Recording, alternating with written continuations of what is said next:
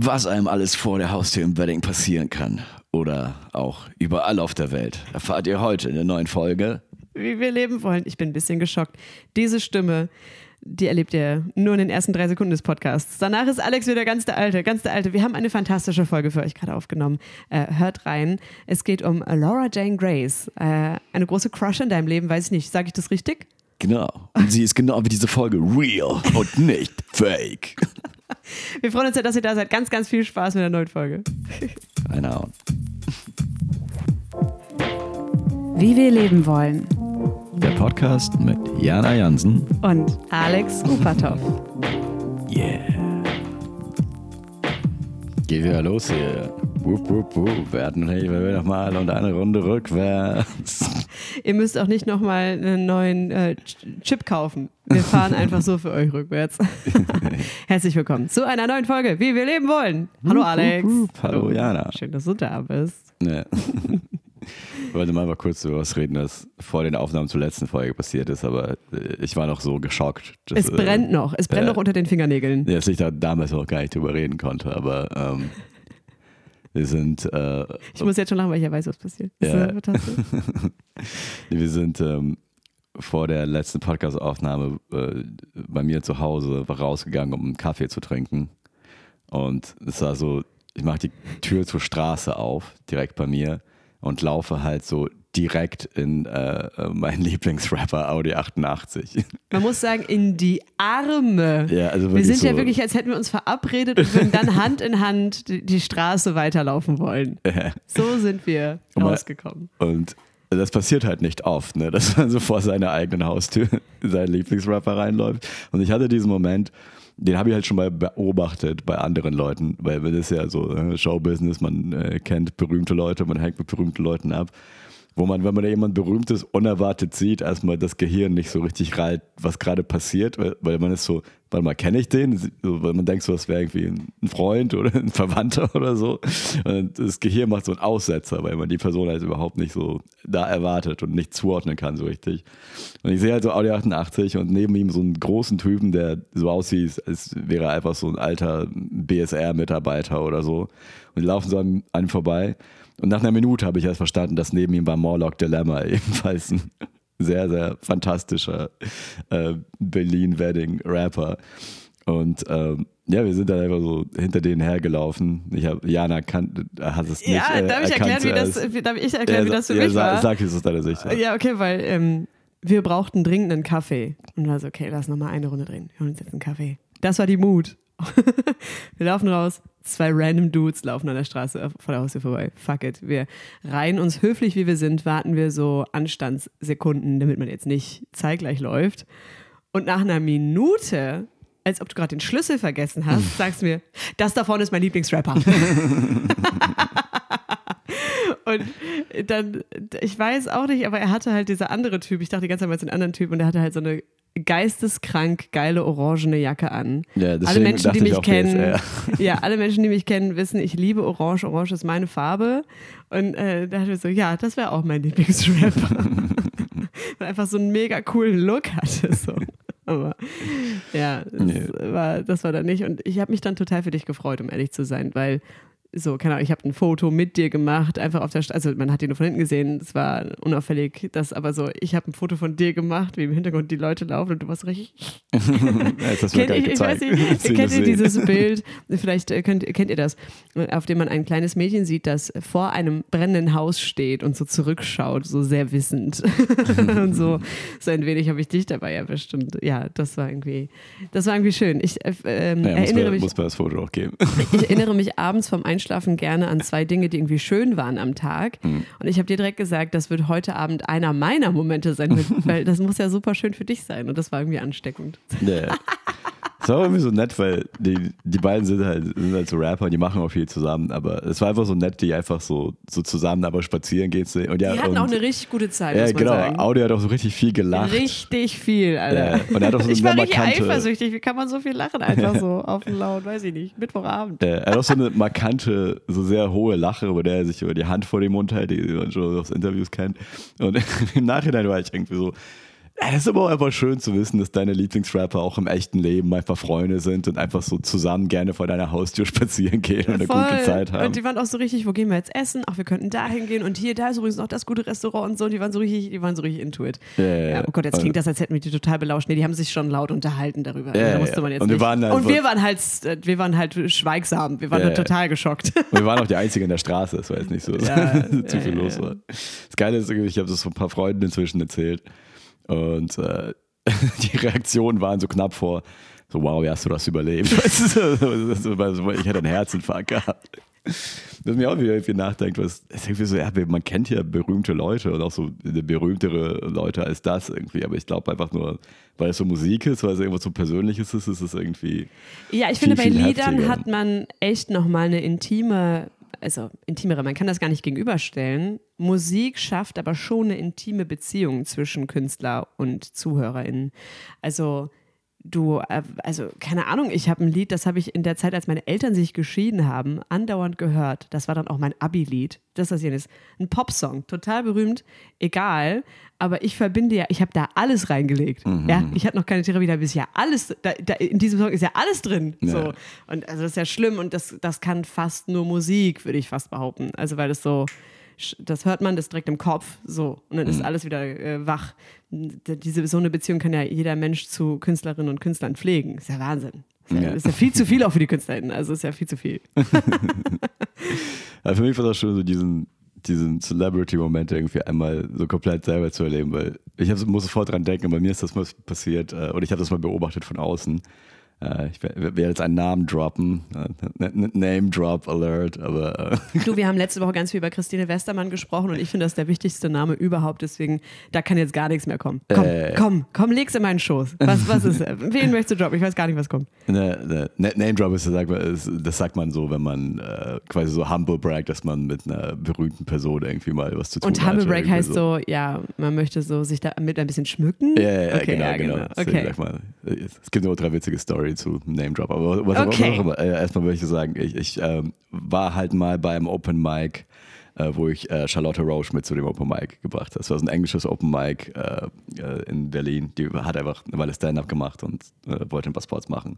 Und wir sind zusammen zu diesem englischen Open Mic und dann waren wir halt in der Pause da äh, einfach draußen, haben, haben gelabert und da war halt ein anderer Typ, den ich schon von anderen Shows kannte, ist auch so ein Zuschauer, so ein Regular, der öfter kommt. Der hat sich so mit in die Runde gestellt und ich war so, ah ja, hier, Michael, das ist Charlotte, Charlotte, das ist Michael und er guckt sie so an und man hat so richtig gesehen, weil er war halt so in meinem Alter und er ist mit ihr halt im Fernsehen jeden Tag aufgewachsen. Safe. Weißt du, so, und, äh, und man hat so richtig gesehen, wie sie hinter seinen Augen einfach so Bluescreen war für so eine, volle Minute, weißt du, wo man nicht dran, wo auf einmal so, so was passiert. Und dann, als er wieder hochgefahren hat, nach einer Minute, kam auch so, äh, äh, können wir Freunde sein? Weißt du, so richtig von 0 auf 1000 gegangen irgendwie. Jetzt ist aber die wichtige Frage, wer hat Charlotte äh, ist, also ich finde, daran würde ich festmachen, wie cool jemand mit seinem Berühmtheitsstatus umgeht. Weil erstmal ist cool, berühmt zu sein, aber es ist noch cooler, irgendwie man selbst zu bleiben. Und ja. ist sie cool damit umgegangen? Ja, absolut. Also Charlotte war für mich so,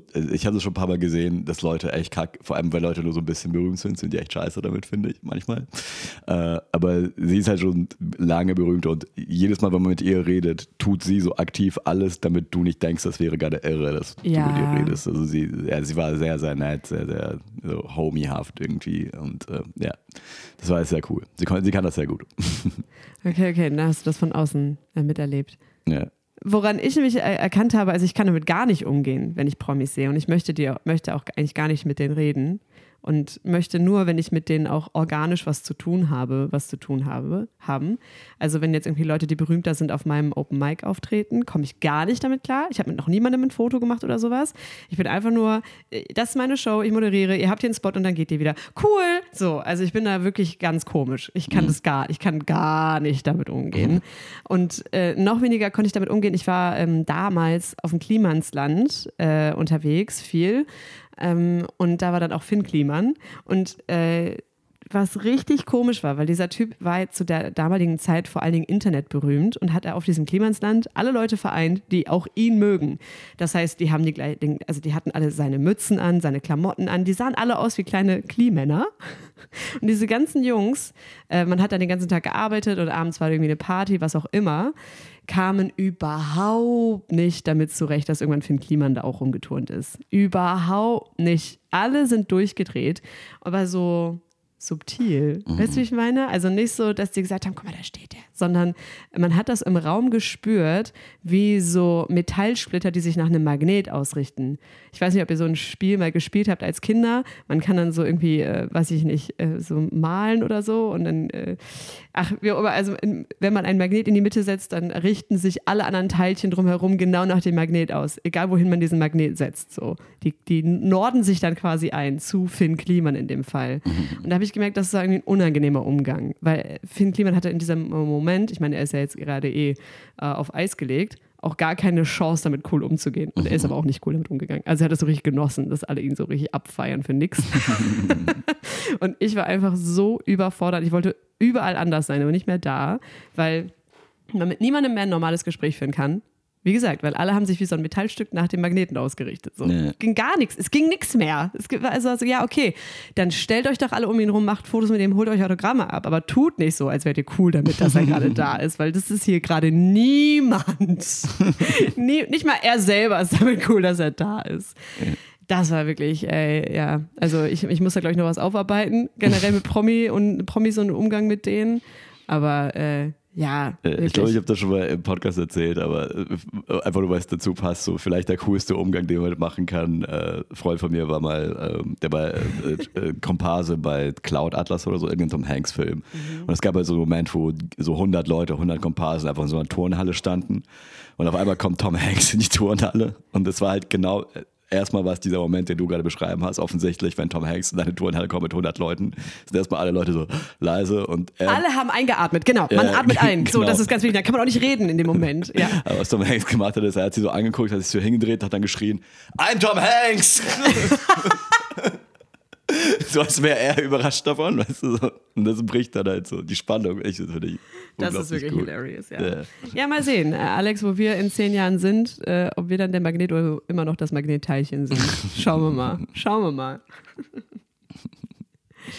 ja. Ja. Äh, bevor wir aber vielleicht über unsere Person, die wir heute mitbringen, die schon Promi ist, mhm. so sprechen, habe ich ein ganz klitzekleines Was besser werden will mitgebracht. Hast du Bock? Nein. Mm, oh ja, was besser werden will. Und zwar habe ich gelernt, wie man Avocadokerne weiter nutzen kann. So, eine ganze Zeit habe ich das nämlich nicht gecheckt und möchte das jetzt an euch mal weitergeben. Wenn ihr eine Avocado esst, könnt ihr den Kern sehr, sehr einfach zu einer Pflanze werden lassen. Und das ist äh, erstmal cool, weil man vermeidet natürlich Müll. Aber so ein kleiner Avocadobaum ist auch echt ein schönes Geschenk. Also man kann einfach sowas ranzüchten. Das dauert dann echt Wochen. Also man kann das jetzt nicht direkt verschenken. Aber wenn man das die ganze Zeit macht mit jeder Avocado, die man isst, was natürlich eine Umweltsünde ist, egal, dann ist das schön. Dann kann man immer einen kleinen, hat man immer einen kleinen Avocadobaum zu Hause, den man weiter verschenken kann. Und alles, was man tun muss, ist folgende Schritte. Als erstes den Avocadokern einweichen, 24 Stunden einfach in Wasser legen. Dann pellen, die äußere braune Schicht abmachen. Dann in den Zewa einwickeln, nass machen und irgendwie in, eine, in Plastik einwubbeln wo, oder in, in, ein Glas tun, wo das Wasser drin bleibt. Also so irgendwie luftdicht verpackt. Das Zewa ist feucht um den Kern zack, in eine dunkle Schublade damit, vergessen, wenn man wieder dran denkt. Keine Ahnung, eine Woche, zwei, fünf Wochen später, ganz egal, kannst du lange drin liegen lassen. Dann hat er nämlich schon eine Wurzel. So. Und äh, dann ist nämlich alles einfacher. Dann hast du einen Avocadokern, wo schon eine Wurzel draus kommt. Und die Wurzel steckst du dann in Wasser. Und dann wächst oben raus der Avocadobaum. Und das ist echt eine ziemlich äh, äh einfache Methode. Ich habe es früher immer verkackt, einen Avocadobaum anzuzüchten. So funktioniert es. Das ist ein kleines was besser, wenn du was mitgeben möchte. Alright. Hast du noch Fragen? Klang nicht recht richtig. Ich meine, die einzige Frage wäre, braucht man das Zebra und das Plastik oder kann man es aber nur in der Erde tun? Das ist nämlich das, was man, ähm, das dann, ja, braucht man. Das ist nämlich der Punkt, wo äh, die Kerne dann verschimmeln, nicht sprießen, durch dieses, äh, diesen kleinen Brutkasten, den man da, ne? ich habe immer so ein Wegglas, wo ich das einfach rein tue, das Zewa-Kern-Gemisch und dann äh, einfach in die Kommode lege, fertig, und dann denke ich da drei Wochen später wieder dran, dann wurzelt das Ding schon. Und dann kann man es auch, man stellt es nicht in die Erde, das sind Pflanzen, die erstmal jahrelang auch im Wasser stehen können. Äh, steckst du so Zahnstocher in den Kern und legst den dann, auf, kannst das Wegglas nehmen, Wasser reinfüllen, dann ist die Wurzel im, Bo äh, im Wasser und oben raus kann dann der Avocadobaum wachsen. Und äh, nur für euch, also ein Avocadobaum braucht acht Jahre, bis der Früchte trägt. Das heißt, also soweit. So viel Geduld haben wir nicht, ne? Aber äh, an sich natürlich cool. Also, dann hat man so einfach Pflanzen, die man selber züchten kann. Ziemlich einfaches Einsteigerprodukt für, ich möchte selber was anzüchten. Wenn man Avocados isst. Okay, wie auch immer. Würden die in diesem Klima tatsächlich, wenn du acht Jahre lang Avocado hättest, würden die, gäbe es da Avocados oder? Äh, in, meinst du in diesem Klimazimmer? Dann nicht. Aber wer weiß, wie in acht Jahren das Klima in Berlin ist. Und dann würde ich vielleicht Nein, sagen, im Garten doch. oder irgendwie. Boah, also ich würde niemals nie sagen. Äh, grundsätzlich nicht. Grundsätzlich äh, ist das nicht eine Pflanze, die hier heimisch ist. Aber wer weiß, was Leute schon hinbekommen haben mit viel Zuneigung und Können. Ne? Also haben vielleicht auch Feigenbäume und so. Kenne ich mich nicht aus mit Bäumen hier, das habe ich abgewählt. Da habe ich ein paar Vorlesungen gehabt und dachte ich mir, nee, wer hier Ahorn das ist, also da habe ich keine Liebe für, es tut mir leid. ah, genau, deswegen bleibt das alles auf oberflächlichem Wissen. Ja. Okay. Ja. Ja, falls ihr Bock habt, haut raus. Ja, haut rein ins Wasser. ne? So, so, habe ich gelernt. Und jetzt äh, kommen, wir, kommen wir zur schönsten Kategorie. Oh God, it's so good. Tasty. Alex Feinste. Yeah. Äh, genau, diesmal habe ich äh, jemanden mitgebracht zum drüber reden wieder. Und zwar in meinem Fall ist äh, Laura Jane Grace, die äh, Sängerin von Against Me. Und ich habe äh, eine sehr, äh, sehr, sehr langjährige Beziehung zu ihrer Kunst ähm, und der Musik, weil ähm, es gab in Oldenburg, wo ich halt aufgewachsen bin, so einen Laden, der hieß Alhambra, das ist so ein ja, so eine ehemalige, ich weiß nicht, Kirche oder Scheune, ist auf jeden Fall so ein großer alter Punkschuppen, in dem auf Konzerte sind, wo ich halt auch früher mit Bands aufgetreten bin, wo auch mein allererstes Punkrock-Konzert war und so. Und da waren aber regelmäßig äh, Bands, die halt auf Tour waren. Und ähm, eine Band davon war halt Against Me. Und als ich die gesehen habe, waren die nicht mal im Hauptraum vom Alhambra, der so ich würde schon sagen, so 300 Leute ungefähr fassen würde, sondern die waren vorne in der kleinen Kneipe, wo so die Fokü war und so ein Kram. Und das war, ich glaube, es waren. Fokü heißt Volksküche, ne? Für Ja, alle Menschen, die jetzt nicht so links groß geworden sind wie wir zwei Nasen. Okay. Ich glaube, so jeder, der das hört, weiß was eine Fokü ist. Okay, okay. Du unterschätzt, du unterschätzt die Leute der Stiftung Deutsche Wirtschaft, die das hier hören. Hallo, schön, dass ihr da seid. Bitte, bitte. Also, Fokü heißt Volksküche und es ist gut, dass ihr da seid. Nice. Genau. ähm, genau, das waren nicht mehr als 15 Leute im Raum, so an Zuschauern. Und die Band hatte so fünf Leute. Es war so ein sehr, sehr intimes Konzert. Und wie alt warst du da ungefähr? Oder habe ich das schon? Ich werde wahrscheinlich so 15, 16 Wow, gewesen okay. sein. Du warst, also du warst so alt wie die Anzahl der Leute im Raum. Ja, ja, genau. Okay. Sehr, Wildes. Szenario an allen Enden. Und, ähm, obwohl ja, wahrscheinlich wäre ich auch schon.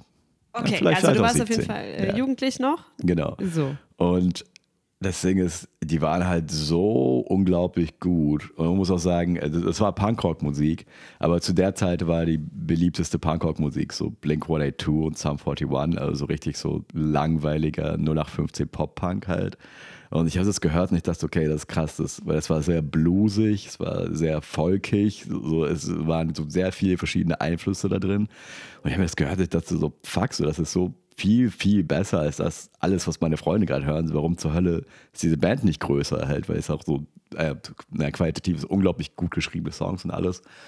Und so ein Jahr später hatten die dann Major Deal und waren einfach nur so bei, im Vorprogramm der Foo Fighters unterwegs. Also das war wahrscheinlich die letzte Möglichkeit, die tatsächlich in so einem ultra intimen äh, Rahmen zu sehen. Da haben sie es also dann geschafft. Da waren sie dann Promi.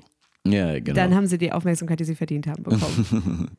Naja, ob sie, ob sie sie je bekommen haben, ist noch eine ganz andere Sache, Oh. aber die waren auf jeden Fall deutlich, deutlich größer. Sehr kurze Zeit, nachdem ich sie halt vor 15 Leuten in einem äh, versüfften Punkladen gesehen habe. Und ähm, ja, die Band hat dann so ziemlich meine ganze Jugend begleitet. Also ich äh, war ja auch in Bands und ich habe dann so, so deren Songs auf Gitarre gelernt und irgendwie immer besoffen mit meinen Freunden im Park gegrillt und so ein Kram. Ähm, Man muss schon sagen, gegrölt ist, glaube ich, die richtige Form für diese äh, Singstimme, die wir hören. Ja, in, genau. Äh, den Liedern. Also vor allem ja, das frühe Against Me Zeug ist halt, äh, ja, ist eine sehr reibeisen, reibeisenige Stimme. ähm, und ja, was äh, dann passiert ist, ich habe die noch einmal gesehen in, ähm, in Hannover auf der Tour zu äh, The White Crosses, zu dem Album. Und war auch ein gutes Konzert, aber halt ja, nicht so äh, alles zerschmetternd wie das erste, was ich von denen gesehen habe. Und was dann passiert ist, ist, äh, dass äh, Laura Jane Grace halt äh, öffentlich gemacht hat, dass äh, sie eine Transfrau ist. So, und während der Zeit bei Against Me, Against Me waren vier, fünf Typen immer. Und ähm, das war sehr interessant für mich. Zu, also erstmal fand ich das einfach nur, weil ich halt die Person verfolge, fand ich das krass, weil zu der Zeit so, also sich einfach so, also nicht zu entscheiden, sondern einfach so, so ich gehe jetzt, ich gehe jetzt in die äh, äh, in, durch die ganze Transition Phase und so. Also in der, äh, das eine ist ja, das, wenn man eine Privatperson ist, das zu machen, ist ja schon unglaublich äh, schwer, viel Druck und alles. Äh, das andere ist es zu machen, wenn man eine Person des öffentlichen Lebens ist und in diesem Fall schon eine Familie und Kinder hat. Und, und auch mit der Stimme in der Öffentlichkeit steht, oder? Also ja, nicht genau, nur irgendwie. Mit einer sehr männlich gelesenen Stimme. Genau, ich mache äh. ein Produkt und das ist sehr distanziert von mir oder kann distanziert von mir. Nein. Es ist ja wie Stand-up-Comedy, irgendwie jemand steht auf der Bühne und spricht oder macht was. So, ja. Es ist ja eins zu eins verknüpft sogar. Es ist ja, genau. Genau. Die Person ist quasi auch die Kunst. Schon, ja. Und das war halt so für mich so, weil ich auch so eine persönliche Bindung dazu habe, schon, schon ich war so, okay, das ist krass, das ist, äh, das, da nimmt man sich einiges vor auf jeden Fall und es äh, ist interessant, das zu beobachten. Und vor Wer nimmt sich da was vor? Das verstehe ich jetzt nicht unbedingt in dem, was du ausführst gerade. Nein, in diesem Fall Laura. Also das ist ja, wie gesagt, es ist viel leichter, als die Privatperson, nicht, die nicht in der Öffentlichkeit ist. Wogegen bei ihr war halt schon sehr, sehr viel. Das war klar, das wird jetzt nicht das sagt man nicht mal eben einfach so. Das ja, ist, das, das verstehe ich. Das wird ein, das wird ein ja, buchstäblichen Kampf halt. Und ähm, es war halt auch für mich interessant, weil ich ja die ganzen Texte auswendig kannte. Und äh, meine Freunde oder ich alle so. Und wir haben die alle mitgegrölt. Und in den Texten waren schon so sehr viele Hinweise, muss man sagen. Auch wenn die Person das zu der Zeit vielleicht selber nicht so komplett bewusst ist. Also in, auf dem allerersten. Okay, warte mal, ja, ja. Also war das euch dann äh, erst dann auch bewusst? Also war das so, dass das so rückwirkend. Ja, ja, exakt. Ach so, okay, ich verstehe. Ja. Ich meine, auf dem allerersten Album. Äh, bei der letzte, nee Quatsch, auf dem zweiten Album oder bei der letzte Song halt ähm, äh, so ein sehr ruhiger, äh, langsamer, äh, so persönlicher Song, in dem die Zeile äh, vorkam. Ähm, And in a journal you kept by the side of your bed, confessing childhood secrets of dressing up in women's clothes. Und das war schon so. Ah ja. Es war schon so ein Hinweis, sagen wir jetzt mal, aber es ist jetzt wir haben das so gehört und so, ey, ja, jeder, jeder hat sein Ding, weißt du? man, kann, man kann sich ausprobieren, ist irgendwie alles cool. Hat man sich nichts bei gedacht. Dann allerdings äh, auf einem Song namens Ocean, äh, also bis heute einer meiner Lieblingssongs, äh, fällt die, fängt die zweite Strophe straight up an mit den Worten: If I could have chosen, I would have been born a woman. My mother once told me she would have named me Laura. I'd grow up to be as strong and beautiful like her. One day I'll find an honest man to make my husband. Im Nachhinein muss man sagen, sehr spezifisch. Das ist wirklich extrem emotional. Aber wieder, wir haben das gehört und waren so, ja man, so, so also, jeder hat irgendwie also diese poetischen Gedanken und was wäre wenn Situationen da so ein Kram. Und das ist dann ähm, sich bei dem ähm, bei der Sängerin dann halt tatsächlich manifestiert und das ist jetzt tatsächlich passiert und ähm, das heißt umgesetzt jetzt war wie, interessant zu beobachten. Äh, wie alt war Laura, als sie endlich ihr Geschlecht öffentlich machen konnte? Müsste Anfang Mitte 30 gewesen wow, sein. Okay, weil Laura ist jetzt 42. Nur, dass wir das so ein bisschen für die Menschen, die noch gar nicht sich damit beschäftigt haben, ungefähr einen Zeithorizont gerade haben. Ja, genau. Da ist Anfang, Anfang 30. Und äh, sie hat auch ein Buch darüber geschrieben. Ähm, googelt, wie das Buch von Laura Jane Grace heißt. Ich werde es jetzt mal einfach nicht sagen, weil äh, der Titel ist. Ähm, ja, der Titel ist, was er ist. Ähm, weil er nicht gut ist oder? Äh, soll, sollte man vielleicht aber nicht sagen, den Titel. Okay. Sie hat nur ein Buch geschrieben. Wenn man, also ich kann es sehr empfehlen. Ich, ist, äh, Eben, weil wir haben letztens über Biografien gesprochen von äh, Künstlerinnen und Künstlern. Ja. Und da hast du gesagt, doch, es gibt ein, ein, eine gute Biografie. Ja, genau. Und die von, von Laura ja, Jane Grace ist absolut fantastisch. Ähm, und ich will sie auch lesen und meinte so, ah, vielleicht ist es doch nur was für Fans. Und dann war ich ein bisschen abgeneigt. Aber jetzt, wo wir darüber reden oder ich mich auch vorbereitet habe auf diese Folge, war ich so, mhm. wieso habe ich die jetzt nicht einfach gelesen? Das wäre doch irgendwie toll gewesen. Sondern wäre ich so an Bord. Aber ja. naja, okay. ich hole das nach. Ich hole das nach. Ja, ja was äh, für mich an dem Buch halt sehr faszinierend war, weil wenn man die Musik von Against Me hört, die, die sind schon auf jeder Ebene klingt das halt, als wäre das so eine Einheit, diese Band, weißt du? Weil es gibt so äh, viele Group Vocals, da wird zusammen geschrien, die klingen extrem tight, also sehr, sehr groovig. Also die klingen halt wie so ein. Also man hört die einfach und denkt sich, Mann, das sind die besten Freunde auf der Welt. Also, also die sind genau, die sind die ganze Zeit wie Audi 88 und Morlock Dilemma. Also Die, haben, die haben nur eine gute Die Zeit laufen immer durch den Wedding. Ja, genau. Und äh, die haben ja auch so, ist ja auch so eine sehr politische Band, die haben auch ihre gemeinsamen Überzeugungen und alles. So, dann liest du das Buch und erfährst du die Hintergründe davon von so, ah, die haben sich schon die meiste Zeit gehasst und es war einfach nur schwer in dieser Band zu sein und äh, weil es ist ja jahrelang halt Touren in so einem kleinen Van, weißt du, und jeder hat irgendwann seine eigenen, keine Ahnung, Drogenprobleme, psychischen Probleme, persönlichen Probleme und es wächst alles die ganze Zeit auseinander und wird immer schwerer und ähm, natürlich bei in Lauras Fall noch die ganze Zeit ihre äh, äh, Geschlechtsdysphorie äh, was ja, erschreckend, also erschwerend hinzukommt auf jeden Fall. Ähm, also es ist auf jeden Fall auch sehr interessant, so zu lesen, sich da mal hineinzuversetzen. So was bedeutet denn das, wenn du die ganze Zeit halt im falschen Körper feststeckst und es so äh, nicht nur psychisch, sondern auch physisch irgendwann so Probleme bereitet. Also, Gerade in so einer Szene, die so stark mit Stereotypen spielt, finde ich. Also ich habe mir jetzt auch Lieder angehört äh, und ähm, wenn man das Wort Punk hört oder Punkrock äh, und dann sich berühmte Bands vorstellt, da wird schon auch viel mit Lederjacken hantiert und viel mit, äh, ja, also Män Männer tragen schon Kajal vielleicht mal, aber es ist schon alles sehr männlich, männlich, was da passiert. Also es ist jetzt nicht wie, äh, man hört jetzt irgendwie, ähm, ich nehme jetzt mal eine Band, die damit gar nichts zu tun hat, vielleicht, aber äh, aktuelle Bands wie Annenmai Kantereit oder Jer Jeremias, wo vielleicht Geschlechtergrenzen schon so ein wenig ja, zärtlicher behandelt werden. Das sieht da nicht so aus von ja, außen. es ist halt sehr,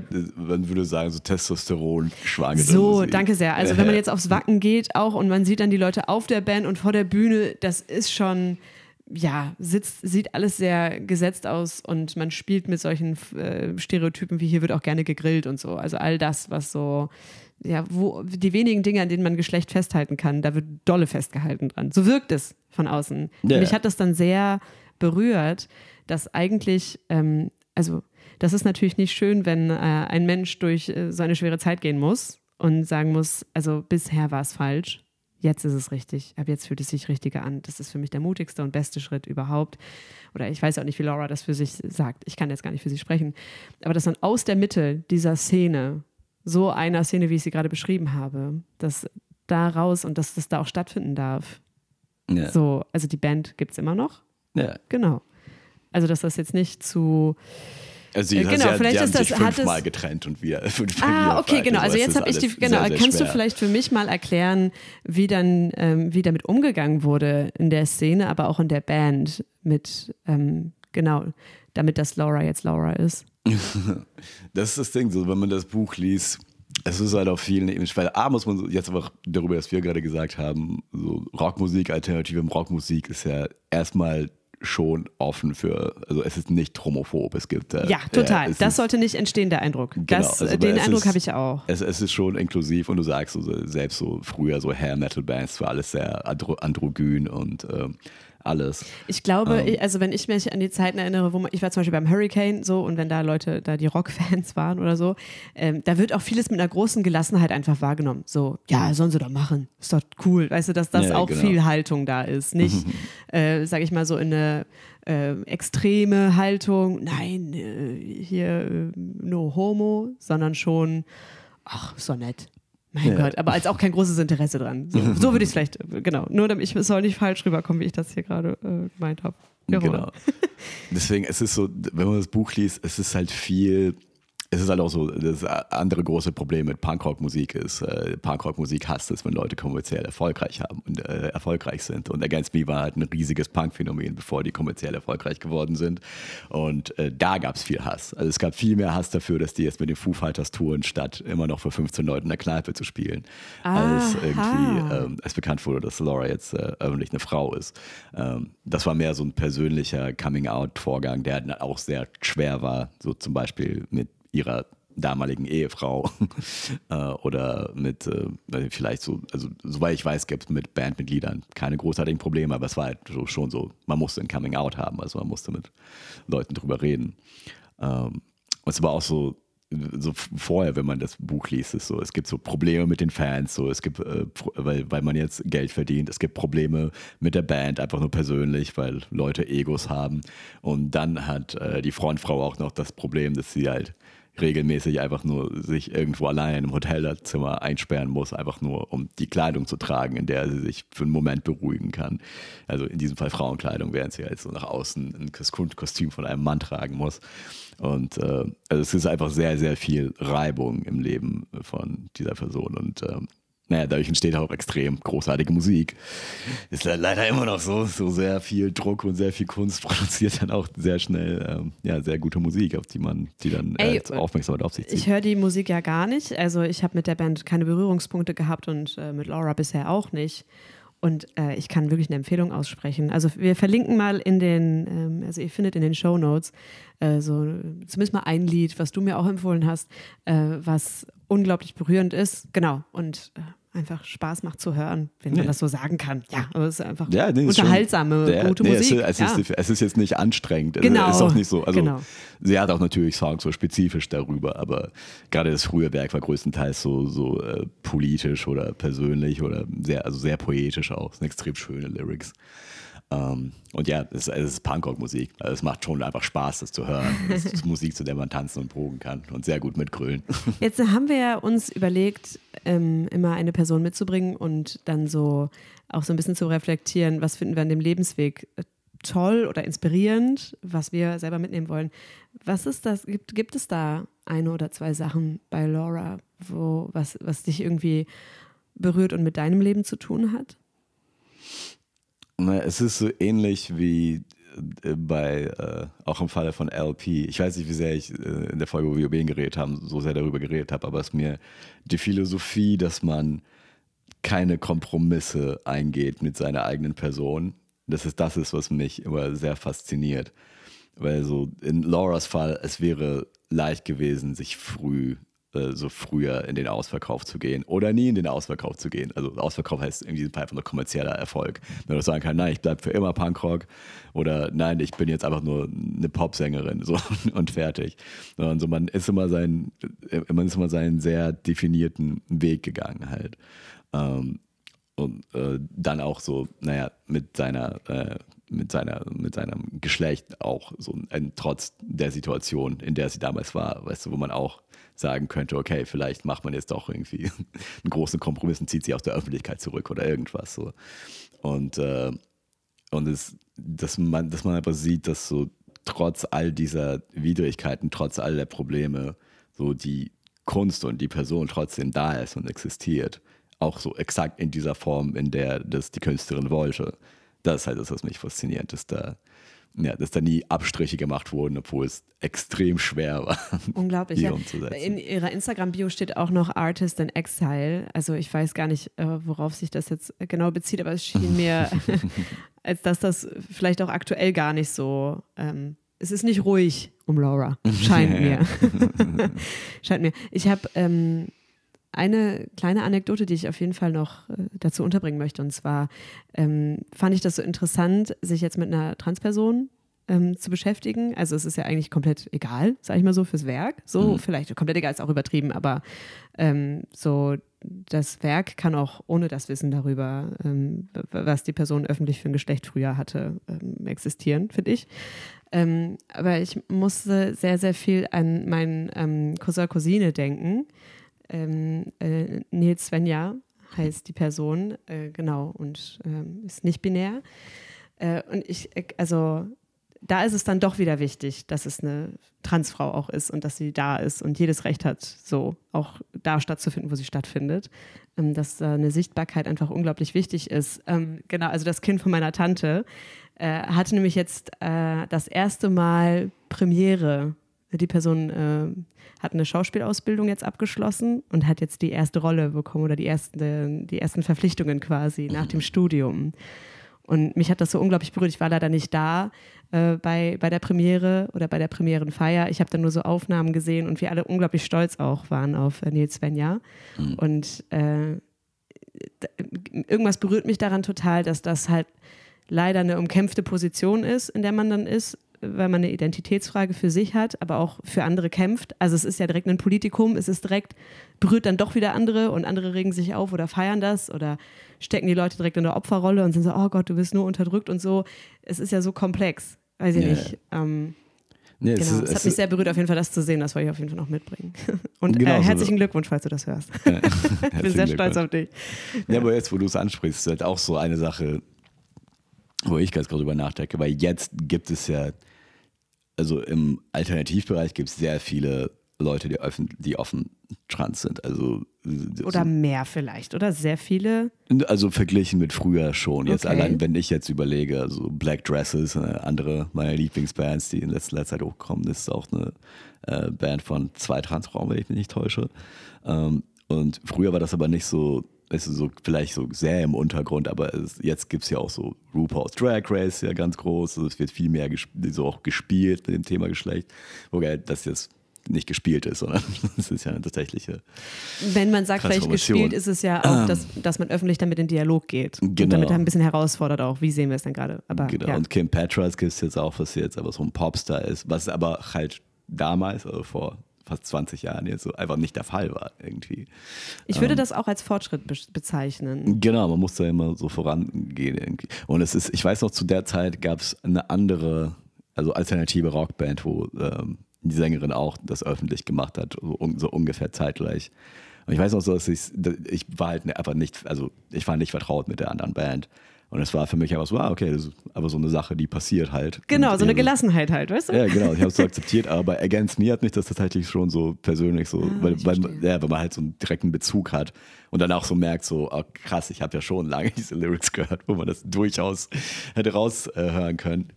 Ähm, ja, dass es einen auf jeden Fall so persönlich mitnimmt und äh, ich schätze, ich war auch nicht der Einzige jetzt, der, äh, der davon halt beeinflusst war, also weißt du, der das so mitverfolgt hat und ähm, ja, äh, man, also man nimmt ja auch so seine ganzen Fans dann mit auf diese eine Reise quasi. So, Hoffentlich. Ja, sowas mehr zu sehen und. Ähm, Hoffentlich bleiben alle dabei. Also, hm. weißt du, das kann ich mir halt auch vorstellen, dass sich Menschen dann abwenden, weil denen das irgendwie zu unverständlich scheint. Ja.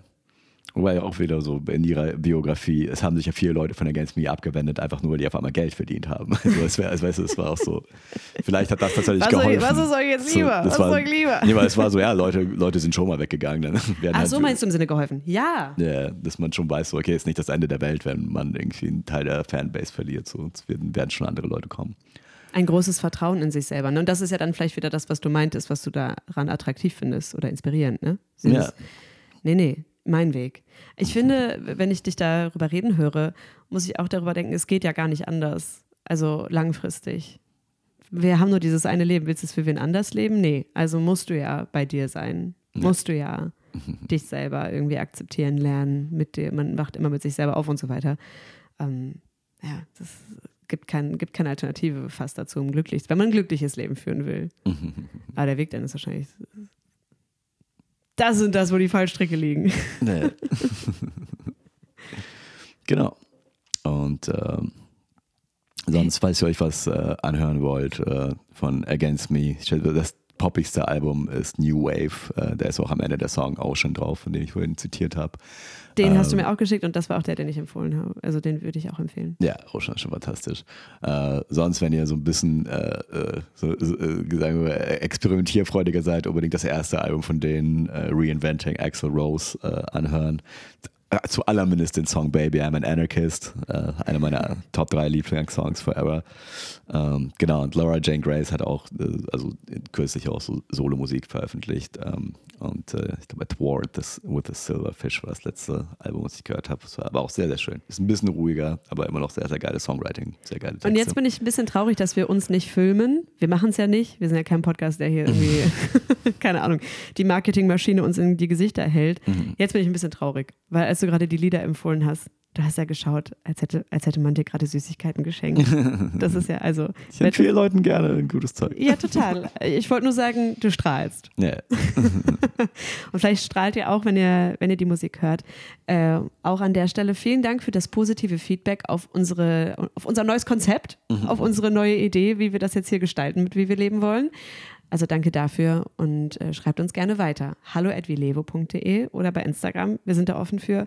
Meine Mutter ist jetzt übergegangen dazu, mir Sprachnachrichten zu schicken nach jeder Folge, wie toll sie denn den Podcast findet. Finde ich auch nett. Also wer unsere Nummern hat, schickt uns Sprachnachrichten. Ja. Nur nicht kontextlos sagt, dass es Feedback ist. Und äh, danke, dass ihr da seid. Hast du noch abschließende Worte, Alex? Ähm, ja, äh, äh, rock on.